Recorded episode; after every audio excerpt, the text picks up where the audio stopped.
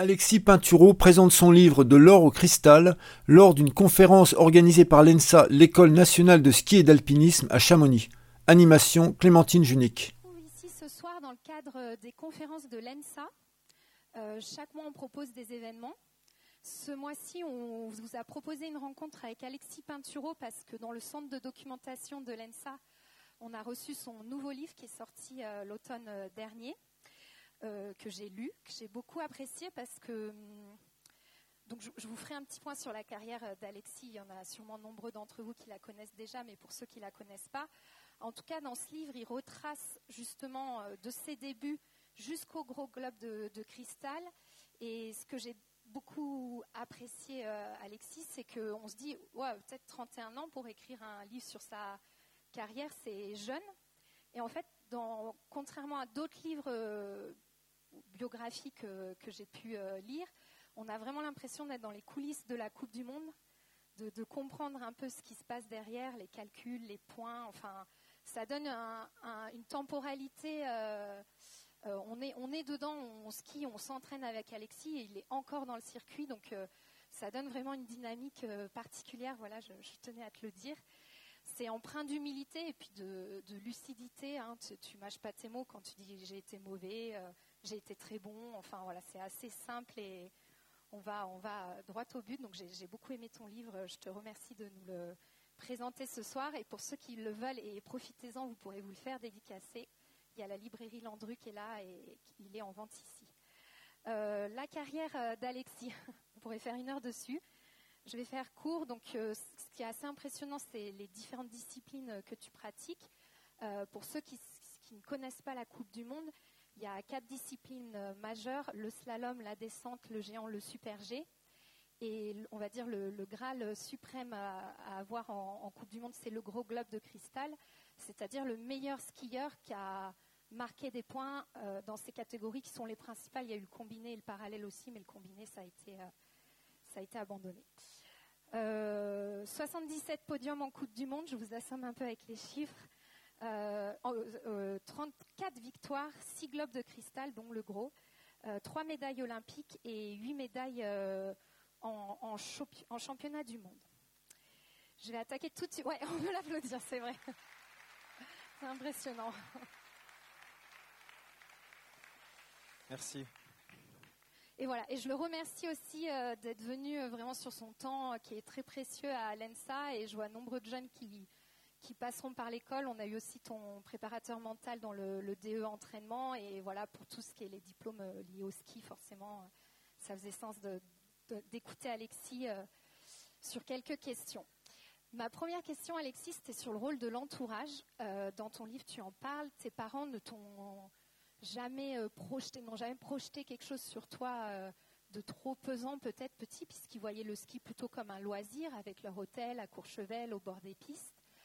Euh, ils se sont jamais dit euh, mon fils fera champion, contrairement peut-être à d'autres familles où le père était aussi euh, coach ou avait un pied dans le sport. On pense aux sœurs William, au, au Kostelitch dans le ski.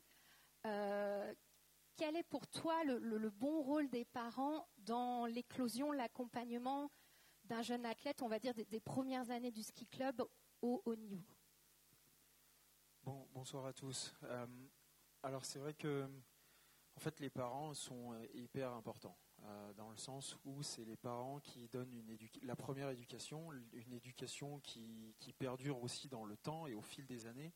Et après, euh, cette éducation, elle est agrémentée par des personnes extérieures. Exemple, le, sport, donc les, clubs, ou tout simplement bah, l'instruction avec l'école. Et ça, ça fait que c'est les parents qui donnent certaines valeurs, c'est les parents qui incitent les enfants dans un premier temps et qui les poussent d'une certaine manière, soit directement, soit indirectement, dans une certaine voie.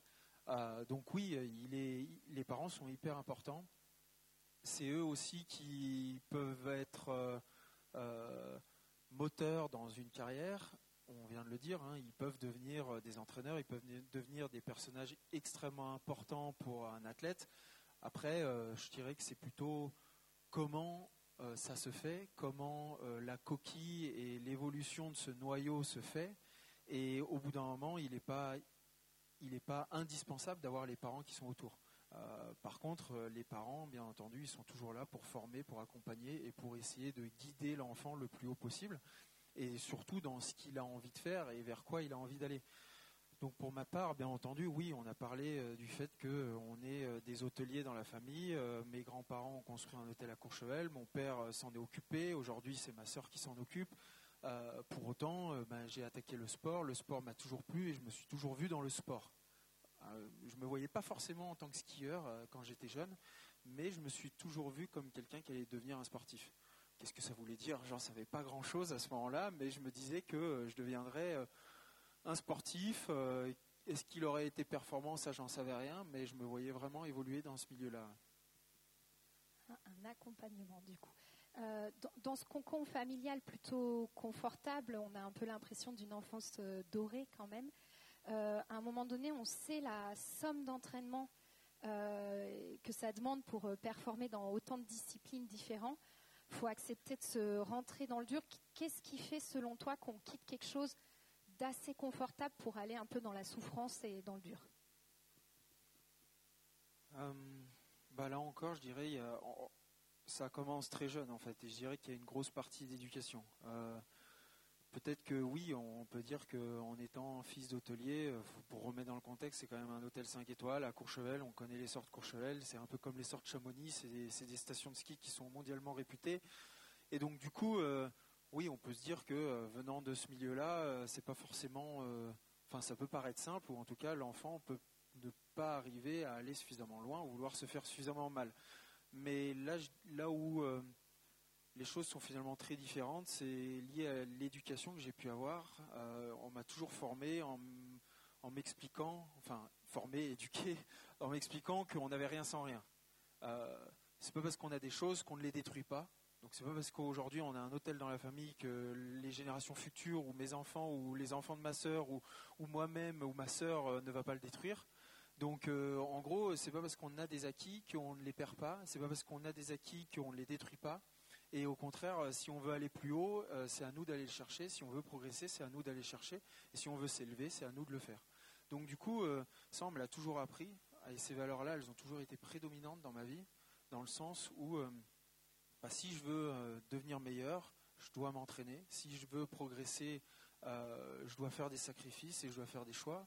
Et, quand je faisais du sport avec mon père, parce que j'en ai toujours fait énormément, ça a toujours été d'ailleurs des super moments et des super souvenirs que je peux avoir avec lui. Ça, a toujours été dans le but de, de, bah, de me pousser, de, de me pousser dans mes retranchements. Euh, moi, j'ai surtout des, souvenirs de défaites hein, que j'ai contre lui, des, défaites où je, rentrais dans des colères euh, noires parce que je voulais à tout prix le battre et mon but, mon objectif, c'était de le battre. J'ai jamais réussi, en tout cas pas avant presque mes 14 ou 13, 14 ans, quelque chose comme ça, quoi. Et pour autant, bah, c'était l'objectif, euh, c'était cette motivation de toujours me dépasser, me, surpasser. Et avec le temps, bah, j'ai grandi là-dedans. Et le goût de l'effort est devenu différent, euh, dans le sens où ça n'a plus été pour moi un effort, ça a été euh, quelque chose que j'acceptais, quelque chose que finalement la souffrance, quelque chose que j'aimais. Euh, voilà, donc on va dire que ce qui peut paraître comme des sacrifices ou des choses qui peuvent être difficiles à un moment donné, ou peut-être pour le commun des mortels, en fait, avec le temps, à force d'entraînement et de perception, on arrive à changer cette perception et le voir complètement différemment. Tu as été, on va dire, bon assez jeune. En France, en tout cas, quand tu étais à ces âges-là dont tu parles, tu as pu suivre une euh, filière euh, classique pour accéder euh, plus tard à la Coupe du Monde. Est-ce que selon toi, si un jeune, on sait qu'il y a des développements de masse musculaire qui peuvent être différentes à ces âges-là, est-ce qu'il existe d'autres filières que cette filière classique que tu as, classique, que tu as empruntée pour arriver à, haut niveau? Oui, moi j'ai été vraiment dans un cursus un peu classique, hein. rentré au club à 6 ans, euh, euh, stage compète avec le SF un peu avant, euh, ensuite, le, comité, euh, donc j'ai suivi bien sûr toutes les étapes dans le club. Après, le comité aux, alentours des, 15 ans, 16 ans, arrivé au lycée d'Albertville, et puis ensuite la fédération. Mais j'ai un très bon exemple, d'ailleurs, qui est à la Fédération française de ski, qui s'appelle Thibaut Favreau. Thibaut, lui, il est à l'origine, il vient de Strasbourg. Euh, il a skié au, dans les collines alsaciennes, comment ça s'appelle, le champ de fleurs, je crois. Le champ de feu, oula, pardon, excusez-moi, vous avez raison, le champ de feu, et vous faites bien de me corriger, le champ de feu. Exactement. Et donc du coup, il a donc au champ de feu, il a skié là-bas, mais c'est une colline. Hein. Il, y a, quand même très peu de, remontées mécaniques. et en plus de ça, il y a pas les infrastructures qu'on peut avoir chez nous. Quand je dis infrastructure, c'est il n'y a pas les mêmes clubs qu'on peut avoir chez nous. Le ski est plus un loisir que réellement euh, un sport assidu. Et pour autant, il y est arrivé aujourd'hui. Il fait partie des 15 meilleurs mondiaux euh, en géant. Euh, il est parmi les meilleurs, les meilleurs athlètes de l'équipe de France. Donc oui, on peut y arriver, même si on fait partie d'un bah, cursus un peu différent que ceux qu'on peut connaître quand on est issu de la montagne. Et il y a eu un moment, on va dire, assez euh, marquant dans ta carrière, euh, crucial, un peu de, changement. Euh, c'est l'épisode de Saint-Moritz en 2017 au championnat du monde où, en gros, j'ai compris en lisant ton livre que donc c'était beaucoup, tes entraînements étaient beaucoup liés à la fédération. là, notamment à ce moment-là, il y avait énormément de logistique complexe, fatigante pour toi tu t'avais perdu un peu le, tu subissais un peu tout ce qui était lié euh, peut-être à ces entraînements-là, perdu le fil, perdu le, plaisir, qui est toujours un, élément euh, central euh, dans ton ski. Et, là, si, j'essaye de résumer, on sent un changement dans, la mentalité, de se dire comment je vais être entraîné, presque un changement hiérarchique, un changement de pouvoir, où c'était beaucoup de la fédération vers toi, et là tu redeviens un peu mettre à bord en disant non, je vais organiser mon équipe, je vais organiser mon temps comme je le veux, en reprenant un peu le, pouvoir et le contrôle. Euh, et c'est là que tu vas aller faire ton camp de base en Autriche. Est-ce que tu peux nous parler de cette période et comment ça s'est construit pour toi? Pour comprendre comment ça s'est construit, c'est faut revenir ouais, à pourquoi, pourquoi ces choix et pourquoi cette volonté-là. J'ai été confronté en fait à beaucoup de problématiques. Je m'entraînais avec des athlètes qui étaient au sein de la fédération, bien entendu, et ces athlètes-là, ils étaient pour la majorité monodisciplinaires, euh, donc ils faisaient qu'une seule discipline. Moi, en faisant plusieurs, euh, je me retrouvais dans des situations où je devais aller sur des sites de compétition. Ensuite, je devais revenir avec les athlètes qui faisaient qu'une seule discipline pour s'entraîner dans cette discipline en question, pour ensuite aller sur une autre épreuve, revenir avec le groupe, et derrière peut-être faire que la troisième Coupe du Monde, euh, alors que moi j'en avais fait deux auparavant. La troisième, la faire avec ceux qui, sont justement dans cette discipline. Résultat des cours, ça a amené beaucoup de complexité dans mon organisation, beaucoup de complexité dans mes déplacements. Euh, et, une certaine lourdeur. En plus de ça, et avec les résultats que j'avais, bah, il y avait quand même beaucoup de contraintes, euh, que ce soit médiatiques, mais aussi, euh, aussi avec mes partenaires. Résultat des courses, au bout d'un moment, ça ne devenait plus viable. On n'arrivait plus du tout à organiser un entraînement qui était performant pour moi. Et il a fallu du coup trouver des solutions, trouver une nouvelle orientation. Et avec la fédération, c'est comme ça qu'on en est venu à, cette décision de revenir sur quelque chose qui était un peu plus individualisé, avec une structure, bien qu'elle appartienne à, la Fédération française de ski, une structure qui soit un peu plus autonome et qui soit plus euh, individualisée et autour de mes, euh, besoins euh, ben, pour performer et surtout au vu de mon calendrier que je peux avoir et par rapport aux différentes disciplines que je fais. Maintenant, avec le recul, est-ce que tu penses que c'est vraiment cette décision assez euh, courageuse finalement euh, Parce que derrière, il fallait assurer financièrement et j'imagine que ça n'a pas été facile. Euh, c'est vraiment cette réorganisation de ton entraînement qui t'a permis d'aller décrocher le gros globe de cristal? En tout cas, c'est quand on regarde d'ailleurs dans, un peu dans ma carrière, quand on a mis ça en place, oui, il y a quand même eu une évolution qui a été très différente. J'ai été tout de suite à même de me battre pour le gros globe de cristal. Euh, trois ans après, je le remporte. Je suis devenu entre-temps euh, champion du monde. Euh, je le suis redevenu après. Donc ça montre que oui, clairement, ça m'a permis de hausser mon niveau, de le mettre à un certain niveau suffisant pour en tout cas me battre avec les tout meilleurs de manière régulière et ce qui m'a du coup ouvert les portes de ces résultats de ces résultats là gagner une coupe du monde c'est une chose les gagner de manière euh, répétitive, c'en est toute une autre. Et surtout être euh, bon sur une saison entière, c'est un défi qui est, complètement différent. Donc du coup, il faut vraiment être armé pour pouvoir y arriver. C'était le bon choix alors. Euh, du coup, on a quand même pas mal de coachs de ski club ici ou, et même de, professeurs de ski à l'ENSA puisqu'ils sont ici en ce moment à l'école. toi, personnellement, s'il y a quelques qualités prioritaires que tu recherches chez un coach, ce sont lesquelles? Une relation de confiance, de manière générale, parce que c'est vrai qu'en fait, quand il y a une confiance derrière, on, croit en ce que nous dit notre entraîneur et quand on y croit, euh, même si des fois il peut y avoir des erreurs, il y a quand même, quoi qu'il en soit, un gros effet placebo.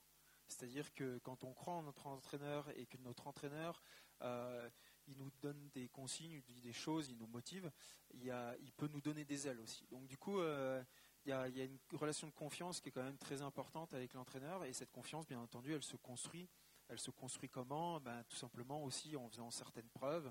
Euh, et quand on montre l'exemple, ben, au bout d'un moment, les enfants, ils, suivent cet exemple-là, ou ils ont envie de le suivre, et, en le suivant, derrière, ils construisent cette confiance avec l'entraîneur lui-même. Et derrière, ça peut, euh, ça peut permettre de vivre de belles choses. Et pour toi, c'est important aussi d'avoir, parce que là, tu as parlé de la confiance de l'entraîneur vers euh, l'athlète. Est-ce que toi, c'est important de penser que ton entraîneur, c'est le meilleur du monde quelque part aussi?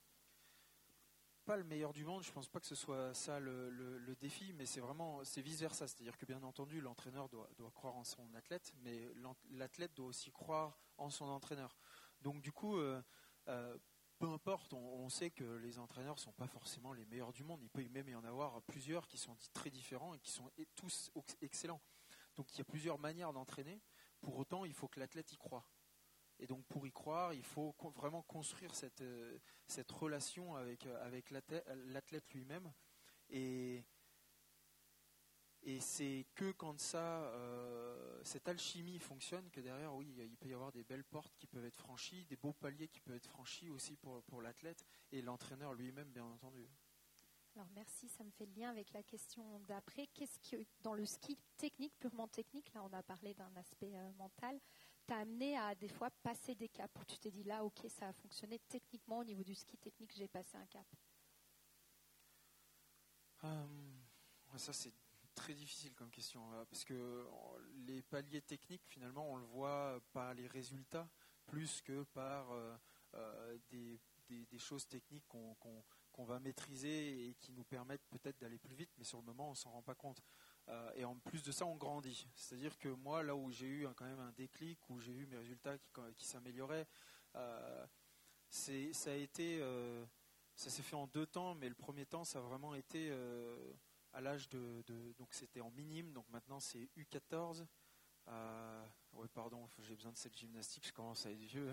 donc, donc du coup, euh, donc à U14, U14, c'est vraiment un moment où euh, euh, il y a beaucoup de choses qui se mettent en place. Il y a les corps qui commencent à grandir, qui commencent à être plus puissants, mais en même temps, il y a aussi la technique qui commence à s'améliorer énormément. Et, donc à ce moment-là, c'est un moment où moi, ma technique a, commencé à être très performante. Par contre, le corps ne suivait pas. C'est-à-dire que j'étais un très petit gabarit. Euh, j'avais beaucoup de mal, bien entendu, dès que c'était des sections un peu plus plates. Je perdais énormément de temps, mais par contre, sur tout ce qui était technique, euh, je me débrouillais extrêmement bien. Et donc, c'est techniquement cette année-là où j'ai franchi certainement le meilleur des, paliers, où euh, ben, je commençais à arriver à tailler presque toutes les courbes, quelles que soient les pentes, quels que soient les revêtements, et, ce qui a commencé à faire la différence avec, avec mes concurrents et vis-à-vis -vis de moi-même surtout. Tu as vu au cours de ton parcours euh, différentes façons de s'entraîner et au-delà des façons, différentes nationalités, euh, notamment en Autriche ou tout ce qui est suisse-allemand, tu, en parles, où c'est quand même une très bonne école euh, du ski. Qu'est-ce que tu, pourrais améliorer dans la filière française que tu as découvert dans ces filières-là?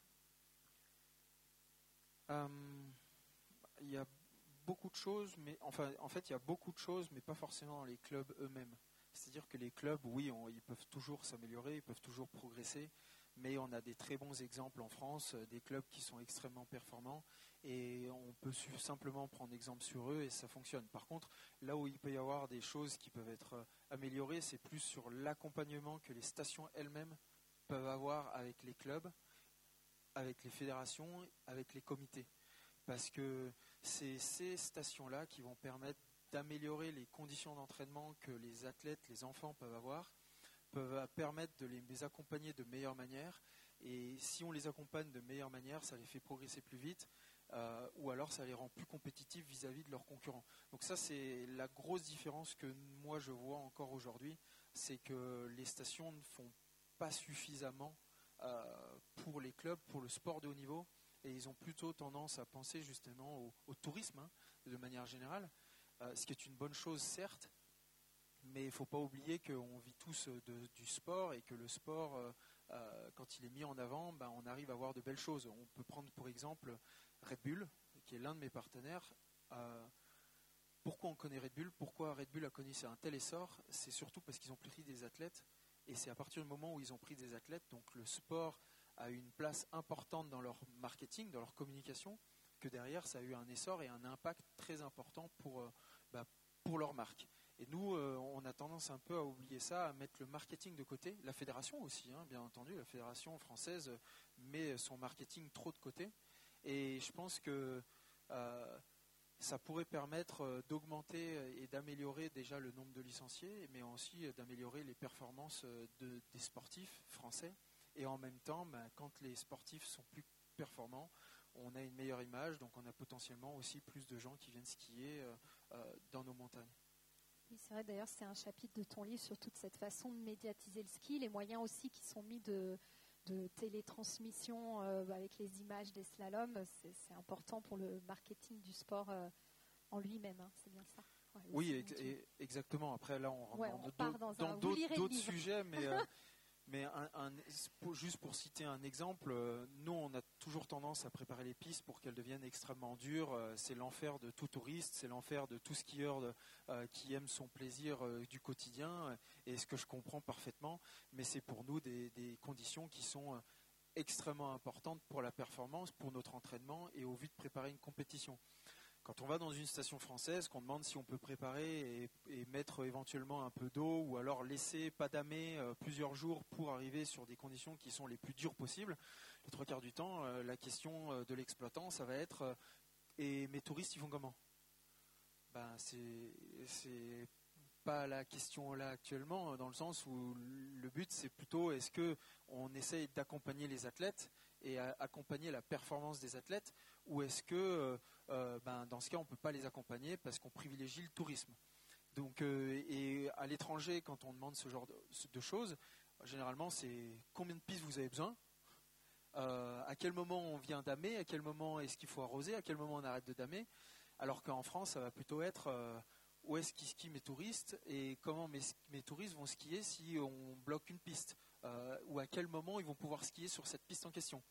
Et quand on leur répond, ben, généralement, euh, si la piste, c'est mieux de la fermer pour des questions de sécurité, parce que même si elle rouvre derrière, euh, elle, sera, elle peut être glacée et donc dangereuse. Euh, là, généralement, la réponse, du coup, en France, va être ben, finalement non. Non, on ne vous accompagne pas, du coup. Donc, c'est un, un, petit exemple, mais qui en, qui en dit long sur à quel point les gens sont prêts à aller loin, même pour des étrangers, en Autriche notamment. Et, en France, où là-dessus, on a encore beaucoup de problèmes, notamment vis-à-vis des exploitants des remontées euh, mécaniques. Tu, parlais de cet aspect neige. Euh, le, ski, en l'occurrence, on s'entraîne sur de la neige. Il y a des longues périodes euh, hors entraînement neige. Est-ce qu'il y a d'autres activités été-automne qui t'aident pour le ski Et la deuxième question, c'est quel est le sport qui t'a fait le plus progresser pour le ski? Parce que tu en en pratique euh, beaucoup d'autres J'en ai pratiqué beaucoup d'autres, maintenant moins, mais euh, c'est vrai que j'ai toujours été un athlète, enfin un enfant qui a beaucoup aimé euh, pratiquer différents sports, changer, toucher un peu à différentes choses, toucher un peu à tout. et avec le temps, bien sûr, le ski est resté, le, foot aussi est resté très très longtemps. Et ensuite, j'ai choisi le ski. Mais avant ça, j'avais pratiqué donc du tennis, j'avais fait du wakeboard, j'avais fait du, des différents sports de combat, de la boxe thaïlandaise à de la boxe anglaise, à du taekwondo. J'avais fait aussi donc du foot, du tennis, mais du foot, du, ski, mais aussi de l'escrime. Voilà, pour dire à quel point j'ai touché un peu à, tout et n'importe quoi. C'est ce qui m'a permis aussi, je pense, d'augmenter ou d'améliorer un peu ma palette de compétences du, du, jeune sportif que je pouvais être à ce moment-là, en essayant vraiment différentes choses. Et en même temps, c'est ce qui m'a permis de m'épanouir, euh, parce que euh, à l'image un peu de ma carrière, où j'ai voulu faire toujours plusieurs disciplines, ben, quand j'étais petit déjà, j'avais besoin de faire différents sports pour, euh, pour m'épanouir. Et, et, je pense que ça sert aussi à l'éducation. Le sport est pour moi l'une des plus belles écoles de la vie. Aujourd'hui, le, le, sport nous remet souvent à notre place, nous permet de, rester relativement humble, de savoir où est-ce qu'on veut aller, de savoir aussi où on en est, et en même temps euh, ben, de, progresser, d'apprendre une certaine discipline, euh, de, gagner en confiance en soi énormément, et où justement dans une société euh, où on a tendance à être de plus en plus sur les réseaux sociaux, où de plus en plus on a des difficultés à, échanger avec notre prochain, là justement le sport permet de remettre tout ça un peu au, cœur de, de ces problématiques et je trouve que euh, aujourd'hui, c'est plus vrai que jamais. Et du coup, là, tu as parlé de l'enfance et de l'adolescence, mais aujourd'hui, tout est centré uniquement ski, ski, ski, 100% ski, ou tu pratiques aussi d'autres sports pour. Euh, on avait fait une conférence sur le haut niveau avec un, coureur du cycliste, voilà, qui faisait que du cyclisme et qui disait mais faut sortir de ce modèle-là parce que on en sort petit à petit un peu dans le cyclisme parce que je marche moins vite que ma compagne euh, en ville. Euh, est-ce que du coup, toi, non, es en, ce modèle tout ski fonctionne ou, tu cherches d'autres sports justement pour varier un peu tes compétences actuellement là dans, ta carrière là Alors dans, mon entraînement pur et dur et du quotidien, on va dire qu'il y a vraiment toujours les grosses bases et là c'est tout est ou en tout cas une grosse partie est centrée pour euh, la performance et pour aller euh, calquer en tout cas sur la préparation du ski. Mais par contre, à côté, moi, j'aime toujours pratiquer du golf, j'aime toujours pratiquer du tennis. On arrive à inclure même un peu de préparation, enfin, dans ma préparation, un peu de tennis. Euh, non, ça, c'est des, ça, des choses que j'essaye de faire. Je fais de, de, la moto, enduro aussi, maintenant beaucoup moins, de moins en moins d'ailleurs. Euh, mais par contre, tennis euh, et notamment golf, c'est des, des, sports que j'aime garder squash aussi. Voilà, c'est des, des, sports que j'aime garder, c'est des sports qu'on arrive à pratiquer et que j'arrive encore à pratiquer aujourd'hui. Récemment, on a vu, il y a eu d'ailleurs une, polémique à Tchervinia. Euh, on peut, avec le, réchauffement climatique, des évolutions de ces thématiques-là, le grand public tombe parfois dans du ski bashing, du mountain bashing. Euh, je, voulais une première question euh, sur cette polémique à Tchervinia, où je ne sais pas si vous l'avez vu, c'est ces images euh, d'une pelleteuse qui, qui creuse le glacier pour, une piste de Coupe du Monde. déjà, je sais que tu t'es exprimé sur la question. Est-ce que tu peux nous en dire quelques mots sur cette évolution un peu l'image. Alors l'évolution de l'image, en fait, on, je pense que on est tous les premiers concernés quand je dis tous, c'est vraiment les habitants de la montagne, ceux qui vivent à la montagne et qui habitent même dans les vallées de la montagne, hein, euh, sont vraiment les, on est les premiers concernés par rapport au réchauffement climatique. Pourquoi, les premiers? Tout simplement parce qu'on a des glaciers autour de chez nous, à côté de chez nous, et on voit clairement que les glaciers reculent. Euh, on est à Chamonix, c'est le meilleur exemple là-dedans. Euh, on a d'autres glaciers en France qui ont certains ont déjà disparu ou sont en train de disparaître.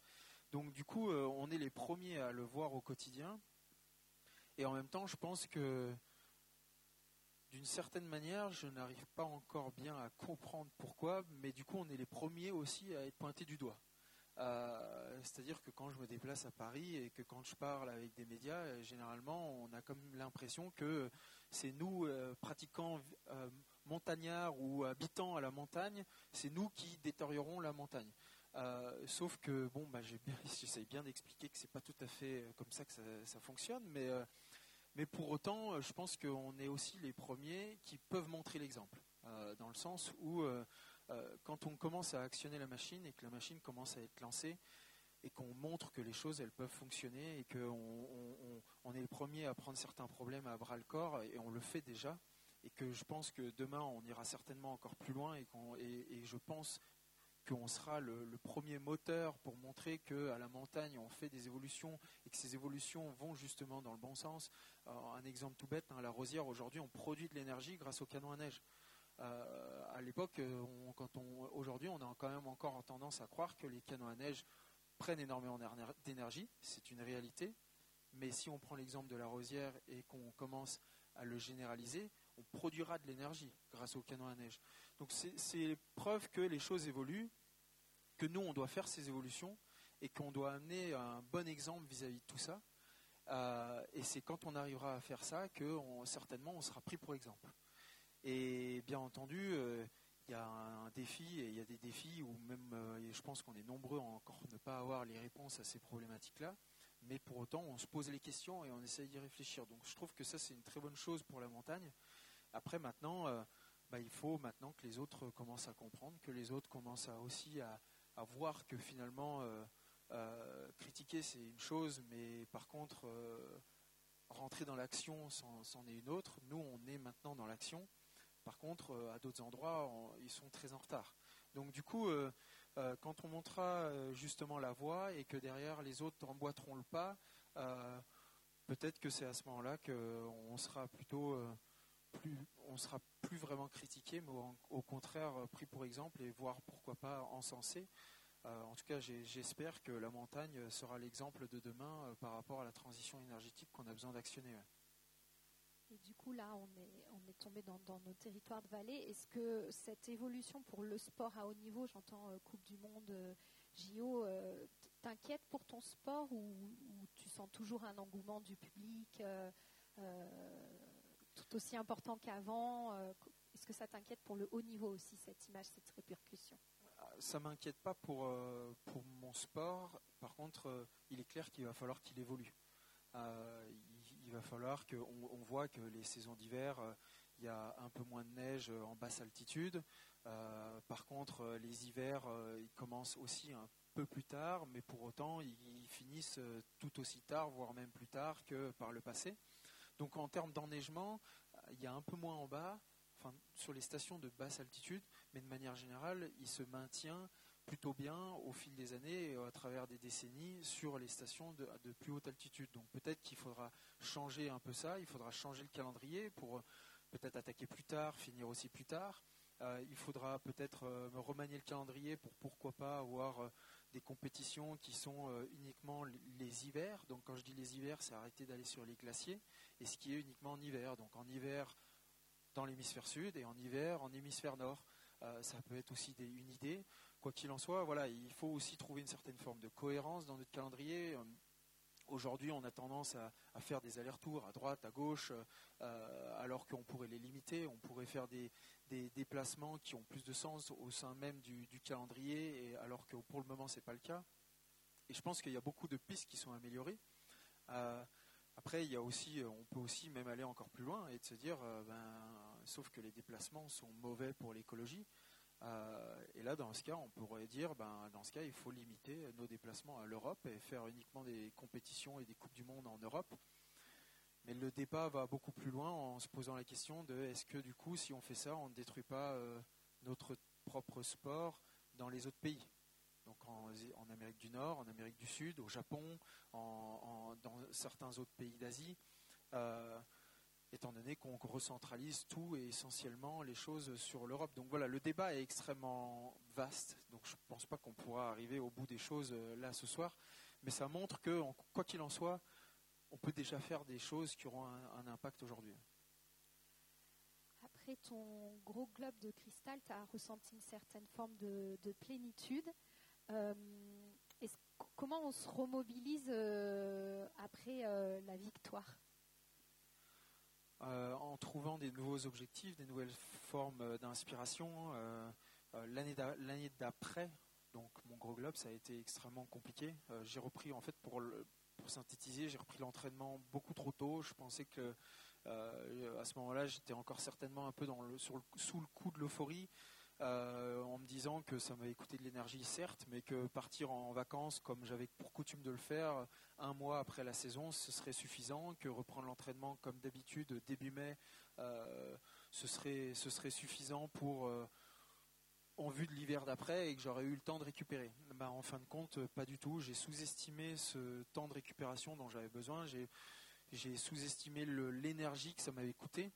Et, et derrière, quand j'ai rattaqué la saison, ça a été uniquement donc à Zolden, hein, la première compète de l'hiver, où là je me suis rendu compte que j'étais pas prêt psychologiquement.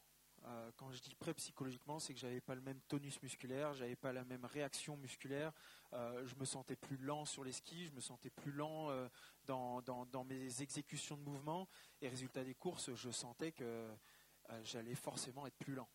Et donc ça, s'est traduit ensuite par les résultats. La saison a été beaucoup plus compliquée. Certes, j'ai réussi à aller chercher quelques podiums, mais plus par expérience que par, euh, que par euh, vraiment euh, un athlète qui était prêt au combat et prêt à, aller, à être performant sur une saison.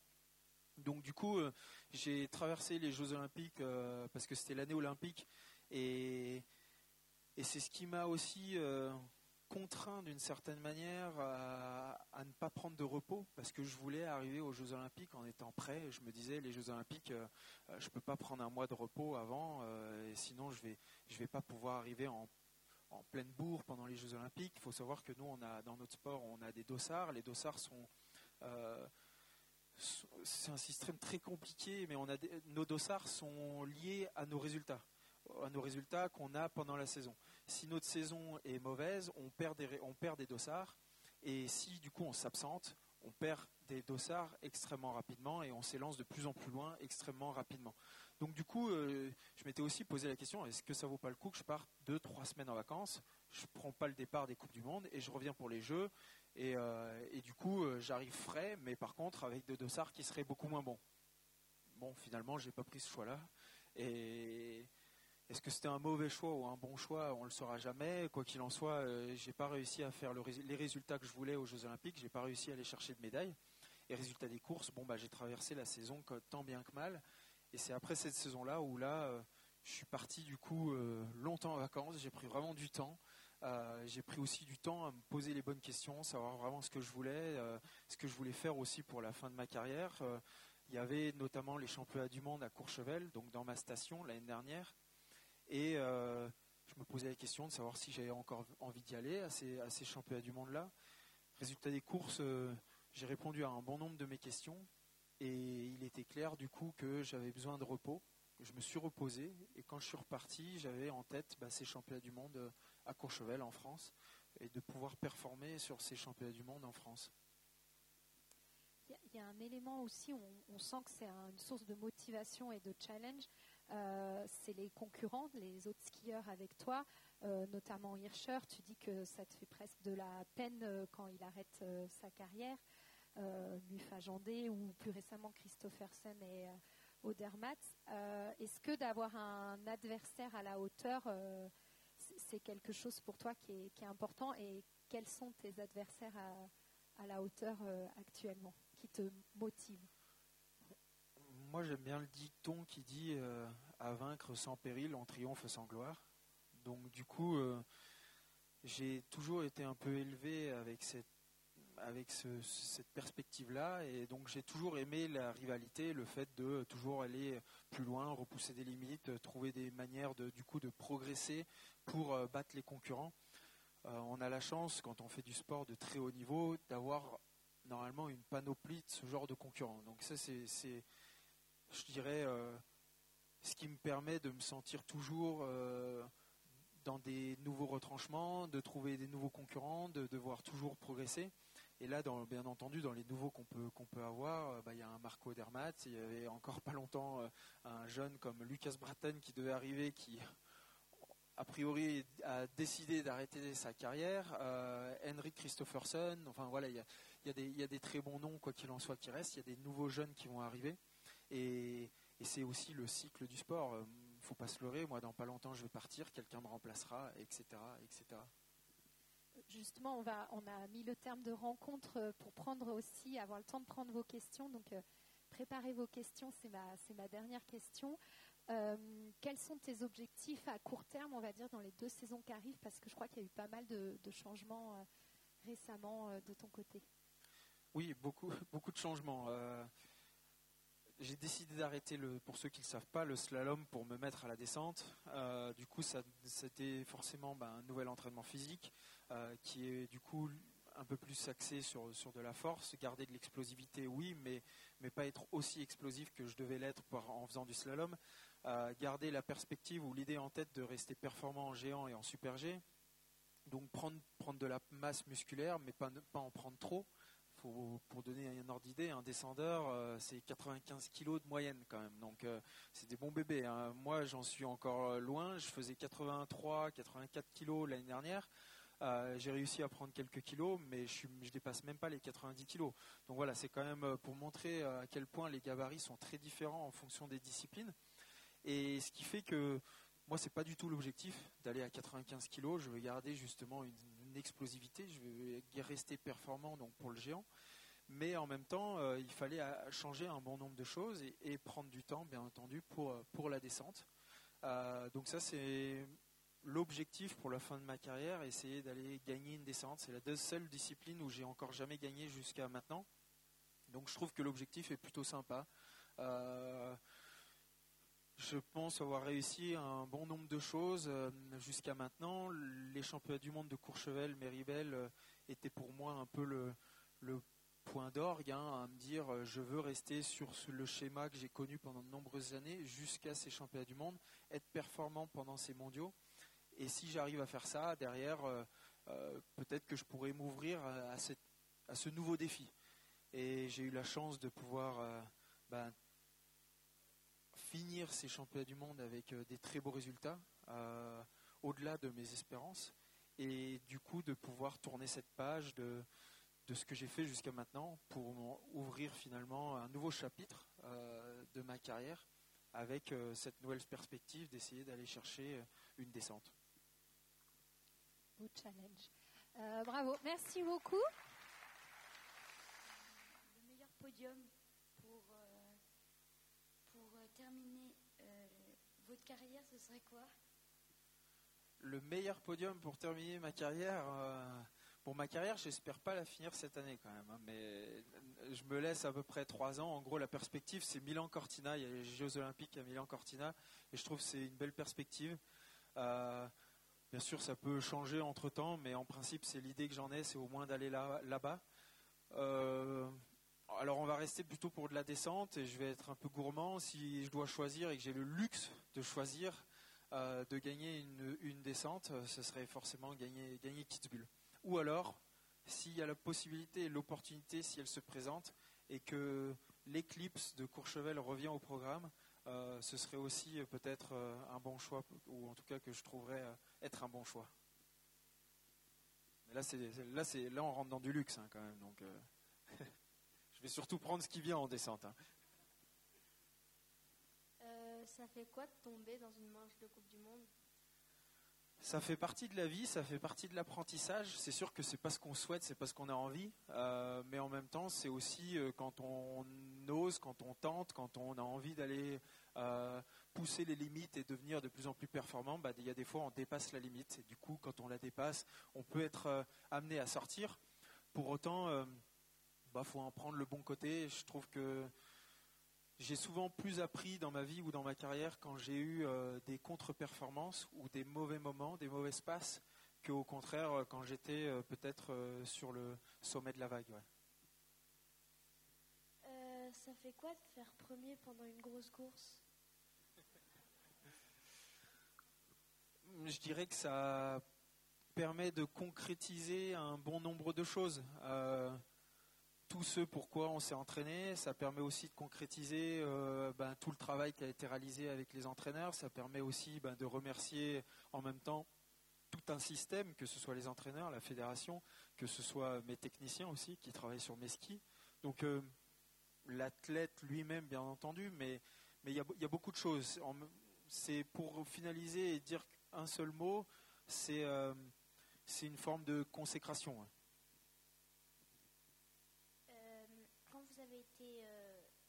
Hein. bon avant et une année beaucoup moins bon, comment vous avez fait pour vous remotiver? Euh, Déjà, il faut, il faut déjà comprendre pourquoi. la première phase de la rémission, euh, c'est la compréhension. Donc comprendre pourquoi euh, ça n'a pas fonctionné. Est-ce que ça n'a pas fonctionné parce qu'on était plus motivé? Est-ce que ça n'a pas fonctionné parce qu'on était blessé? Est-ce que ça n'a pas fonctionné parce qu'il y a eu d'autres problèmes? Il faut déjà comprendre pourquoi, d'où ça vient. Et une fois qu'on l'a compris, déjà on est, on est déjà en train de euh, se remettre sur les bons rails. Et quand on commence à se remettre sur les bons rails, bah, derrière, il faut reconstruire. Donc pour, reconstruire, on met les choses en place pour ne pas reproduire la même erreur. Euh, on met les choses en place pour euh, aller chercher les nouvelles motivations, les nouveaux objectifs. Et ces objectifs, justement, nous permettent de nous remotiver, de nous remobiliser. Et c'est pour ça qu'il faut être euh, juste et profond avec soi-même pour se fixer les bons objectifs de ce qu'on a envie pas ceux qu'on aimerait, pas ceux dont on rêverait, mais ceux dont on a envie et uniquement ceux dont on a envie. Euh, bonjour Alexis, euh, je ne sais plus qui a dit derrière chaque grand homme il y a une femme. Alors pour un sportif de haut niveau, une compagne ou un compagnon, est-ce que c'est quelque chose d'important? Alors oui, c'est quelque chose de très important parce qu'il y a et on le voit d'ailleurs, hein, on, voit dans un bon nombre, euh, chez un bon nombre d'athlètes, euh, il, peut y avoir des personnes qui n'ont pas forcément été des très bonnes euh, fréquentations et qui ont plus ou moins détruit un athlète. À l'inverse, il y a des personnes qui, sont, qui peuvent devenir extrêmement importantes et qui peuvent élever un athlète. Donc du coup, les personnes qui entourent un athlète sont extrêmement importantes, mais à l'image de toute personne qui entoure quelqu'un. Euh, notre entourage est extrêmement important et c'est ce qui va nous définir, c'est ce qui va nous caractériser. Et moi, j'ai la chance d'avoir des gens autour de moi qui, j'espère, euh, ou en tout cas, je trouve, euh, me permettent d'être le plus épanoui des hommes aujourd'hui. J'ai bien dit des hommes, pas de pas l'athlète.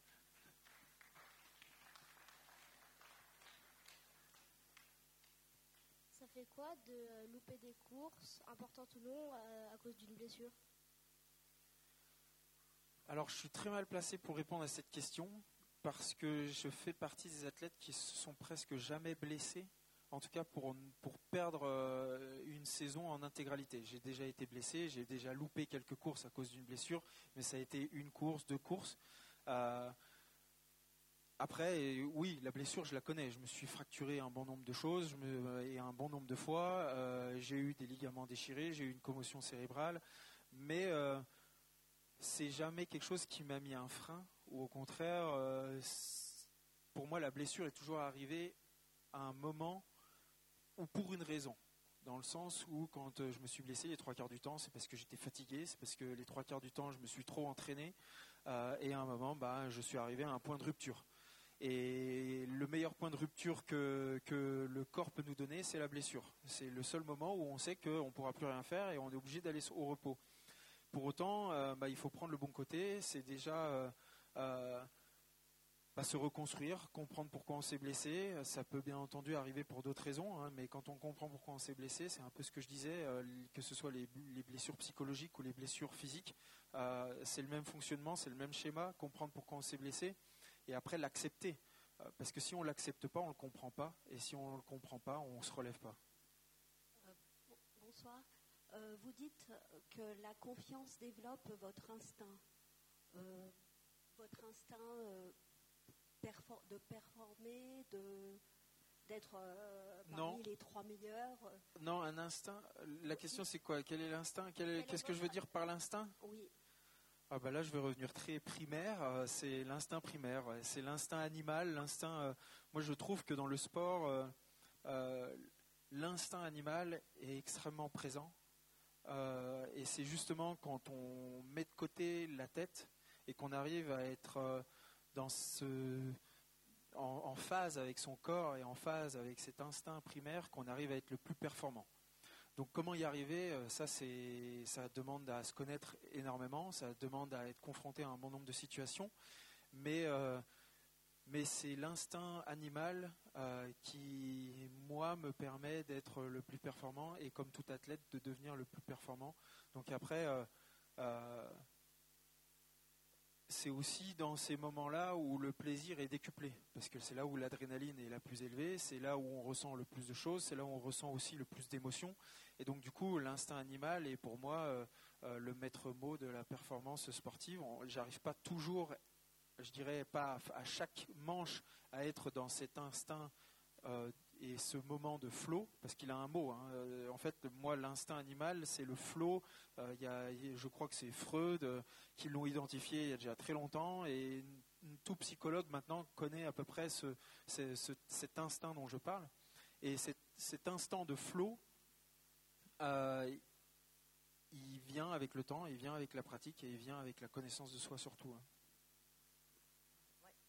Bonsoir, merci beaucoup.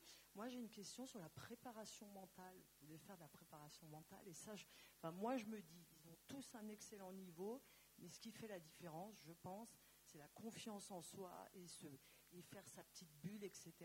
Alors, est-ce que vous pouvez nous en dire plus sur, sur ça, sur votre préparation mentale? D'ailleurs, vous avez quelqu'un à votre service, entre guillemets, non C'est ça? Euh, alors la préparation mentale, elle est très différente d'un athlète à un autre. Il y a des athlètes qui, eux, aiment avoir quelqu'un qui, travaille avec eux pendant, toute leur carrière. Au contraire, il y a d'autres athlètes qui, eux, préfèrent travailler en pointillé avec, certaines, avec ces personnes-là, euh, avec ces entraîneurs-là. Et, quand il y en a d'autres qui, au contraire, euh, eux, ils sont, ils sont très bien sans et ils ne veulent pas forcément avoir ce genre d'entraîneur pendant leur carrière. Donc ça, c'est très individuel, c'est très individualisé aussi. Et, et moi, si on prend mon exemple, j'ai travaillé en pointillé avec, euh, ces entraîneurs. Euh, j'ai jamais eu un entraîneur tout au long de ma carrière, un entraîneur mental tout au long de ma carrière.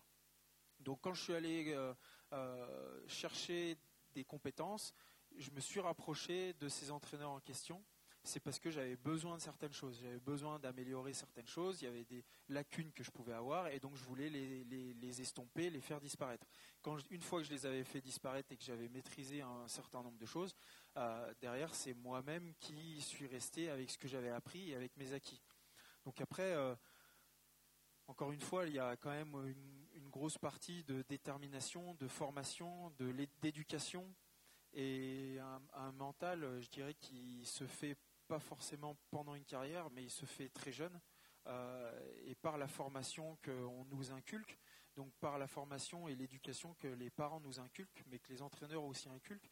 Et, et après, c'est du, à 20 ans, c'est finalement c'est du peaufinement. Euh, c'est apprendre des expériences, c'est apprendre de, à, qu'est-ce qu'on veut, euh, comment, à quel, à quel moment on est prêt à aller chercher ces choses-là et, et par quels moyens. Donc du coup, c'est mais c'est du peaufinement. À partir de 20 ans, euh, on n'est plus sur de la formation, on est vraiment dans de l'apprentissage et qui se vient avec l'expérience essentiellement. Euh, oui, moi je suis très impressionné par les techniciens qui se mettent à la vitesse, euh, notamment toi, Marco Schwartz et Cyprien Sarrazin. Et je voulais savoir si vous échangiez sur la vitesse du fait de passer du slalom vers la descente et la deuxième question, c'est est-ce que vous avez peur au départ des descentes? Euh, Alors oui, euh, pour répondre à la dernière question, il y, a certaines descentes où quand on est au départ, on fait quand même pas les fiers. Euh, je pense qu'il y a un moment, il faut quand même être honnête. Quand on est au départ de Kitzbühel, il y a, je pense qu'il n'y a personne qui, qui, fait vraiment le fier quand il est au départ et prêt à mettre les bâtons derrière le portillon. Pour autant, cette forme de, peur, euh, elle est quand même aussi extrêmement importante. Parce que c'est elle qui va nous permettre d'être dans, concentré. C'est elle qui va nous permettre de, faire les bonnes choses, les bons choix au bon moment. Et sans ça, euh, finalement, on serait très exposé à faire tout et n'importe quoi. Donc du coup, je dirais que cette peur, comme le stress, la pression, hein, ça, va un peu ensemble et c'est un peu dans le même panier. Euh, sont des facteurs qui sont extrêmement importants et, non dissociables de la performance. Donc du coup, euh, oui, il y a des descentes où quand on est au départ, euh, on ne fait pas les cakes. Et après, comment ça se passe de passer de disciplines techniques, notamment du slalom, qui est le plus extrême, à aller de tout doucement vers de la descente comment ça se passe euh, J'ai envie de te répondre dans quelques années, parce que là, moi, j'attaque le processus. il y a d'autres athlètes qui ont fait ce changement, qui l'ont fait, et avec le temps, euh, euh, bah, on sait que dans ce sens-là, c'est possible. Par contre, à l'inverse, euh, ça s'est jamais vu. Donc, il n'y a pas de descendeurs qui sont mis à faire du slalom. Par contre, oui, il y, a beaucoup de slalomeurs géantistes qui sont mis progressivement à faire du super G puis de la descente pour rester essentiellement à de la descente. Donc ça, on sait que c'est possible, on sait que c'est envisageable. et mais ça passe par énormément d'entraînement et c'est pas garanti pour autant que ça fonctionne pour chacun d'entre nous. Donc euh, pour ça, euh, il faut mettre un bon nombre de choses et d'ingrédients ensemble pour que ça puisse fonctionner. Donc c'est ce que j'ai essayé de faire tout au long de ma préparation et et je m'attends pas non plus à devenir euh, vainqueur d'une Coupe du Monde dès la première année où je vais m'élancer dans cette discipline, mais que je construis sur ce projet sur les sur les deux trois années qui sont devant moi. Est-ce que vous envisagez d'aller euh, chercher un dernier globe de cristal? Euh, En tout cas, pas du général. Ça, c'est justement, j'ai fait le choix de partir sur la descente parce que en faisant ce choix-là, je savais sur euh, sur quoi je m'orientais et du coup sur sur les choix que ça imposait. Après, de me battre pour un globe de géant, euh, je dirais que oui, euh, ça reste envisageable. Même un globe de super G, euh, ça reste quelque chose qui, pourrait m'intéresser. Allez, peut-être deux petites dernières questions et après on passera au, livre et aux dédicaces. Merci, bonsoir. Moi j'ai une question. c'est vrai que vous avez fait de très bons résultats très jeunes. Voilà, vous êtes arrivé en Coupe du Monde jeune. Et qu'est-ce que ça vous a fait du coup d'être avec des grands aussi jeunes? Est-ce que vous avez un peu une sorte de plafond de verre ou au contraire vous avez vraiment refusé euh, de vous limiter, vous vous êtes dit non je peux être aussi bon qu'eux et ça a été un moteur? Je pense que ça a été un, moteur. Après, c'est sûr que dans les premières années, c'est forcément impressionnant. Il y a beaucoup de choses qu'on doit appréhender. On arrive dans un nouveau groupe où euh, la, moyenne d'âge du groupe, quand on prend mon exemple, quand j'arrive dans le groupe, il y a Jean-Jean, euh, je ne vais pas dire les surnoms, il y a euh, Grange, euh, Liseroux, excusez-moi, j'ai un peu du mal, il y a les prénoms qui sortent en premier. donc Grange, Liseroux, Richard, Cyprien Richard, Thomas Fanara, qui c'est qu'il y a d'autres Steve Missilier, Thomas, Thomas Mermillot-Blondin, donc c'était que des, des, gars qui avaient tous, ou presque, 7 ans minimum de plus que moi. Donc du coup, euh, à ce moment-là, oui, euh, il faut déjà euh, rentrer dans ce groupe. Il faut commencer un peu à trouver sa place. Après, moi, j'ai eu la chance de tomber dans un groupe où ils m'ont vraiment bien accueilli et où, ils, m'ont aidé, ils m'ont bien accueilli, ils, ont fait en sorte que je me sente à l'aise. je sais que par le passé, ça n'a pas forcément toujours été le cas, en fonction des groupes, en fonction des fédérations, et au contraire, les anciens avaient plutôt tendance des fois à casser les plus jeunes. Là, ça n'a pas du tout été le cas. Au contraire, ils ont vraiment essayé de m'aider ou essayé de me porter d'une certaine manière et de me faire une place euh, dans ce groupe qui était constitué déjà depuis, depuis de nombreuses années. Et, ensuite, après, bah, il faut faire sa place sur le circuit de la Coupe du Monde, mais je dirais que ça, c'est peut-être un peu plus simple. Euh, parce qu'une fois qu'on commence à avoir sa place au sein d'un groupe, qu'on est accepté au sein d'un groupe, euh, derrière on se sent finalement naturellement dans, à sa place quand on est au sein même de la Coupe du Monde. Donc euh, c'est des choses qui sont, qui sont plus faciles à appréhender derrière. Euh, merci beaucoup pour euh, tout ton partage d'expérience. Je voulais revenir sur la, création de ta petite structure justement d'entraînement pour aller chercher de la performance. Et en fait, une compétition de nos jours pour devenir vraiment tête de haut niveau, c'est aussi une compétition financière. On le voit bien cette année avec l'équipe de France de ski ou de snowboard. Et ma question du coup, c'est est-ce que pour mieux accompagner l'athlète, on doit passer de nos jours par une fédération ou alors par une structure privée, notamment portée par les marques euh, comme en trail avec euh, Red Bull, Adidas, Nike euh, C'est une très très bonne question. en fait, la fédération, quoi qu'il en soit, elle doit rester formatrice. Donc c'est elle qui va accompagner les, plus jeunes, c'est les clubs qui vont, qui vont commencer, mais ensuite c'est la fédération qui doit donner des instructions, c'est la fédération qui aussi normalement doit aider à cette formation, donc financer quand même d'une certaine manière euh, cette éducation avec le ministère hein, des Sports, euh, et derrière la fédération accompagner les jeunes.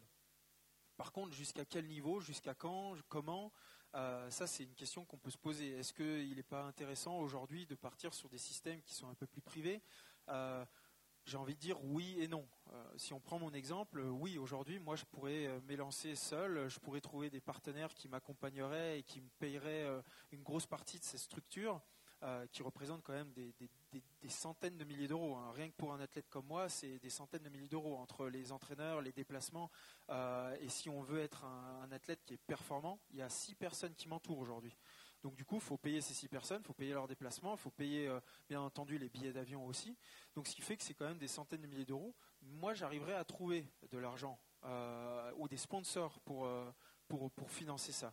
Par contre, si on prend l'exemple d'un athlète qui est en Coupe du Monde, mais qui, pas, qui ne fait pas des podiums tous les week-ends, qui du coup aurait probablement plus de difficultés à trouver des partenaires qui seraient prêts à les, à les suivre dans ces projets-là. Certes, euh, ils ne demanderaient peut-être pas autant d'argent, parce que leur projet, euh, dans un premier temps, serait peut-être un peu plus petit, mais euh, demanderaient, quoi qu'il en soit, un gros investissement. Et je ne suis pas sûr qu'ils arriveraient à trouver des partenaires suffisants. Donc du coup, j'ai envie de dire que la fédération, elle reste extrêmement importante. Je pense que la fédération, à mon sens, aujourd'hui, elle peut encore rester présente, mais elle se doit d'évoluer.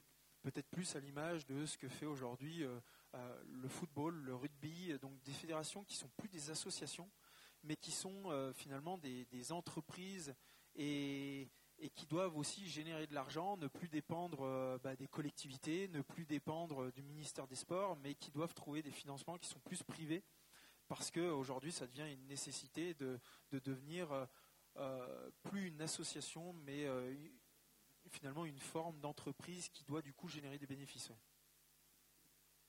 Merci beaucoup. vraiment, on peut l'applaudir. Il a pris sur son temps.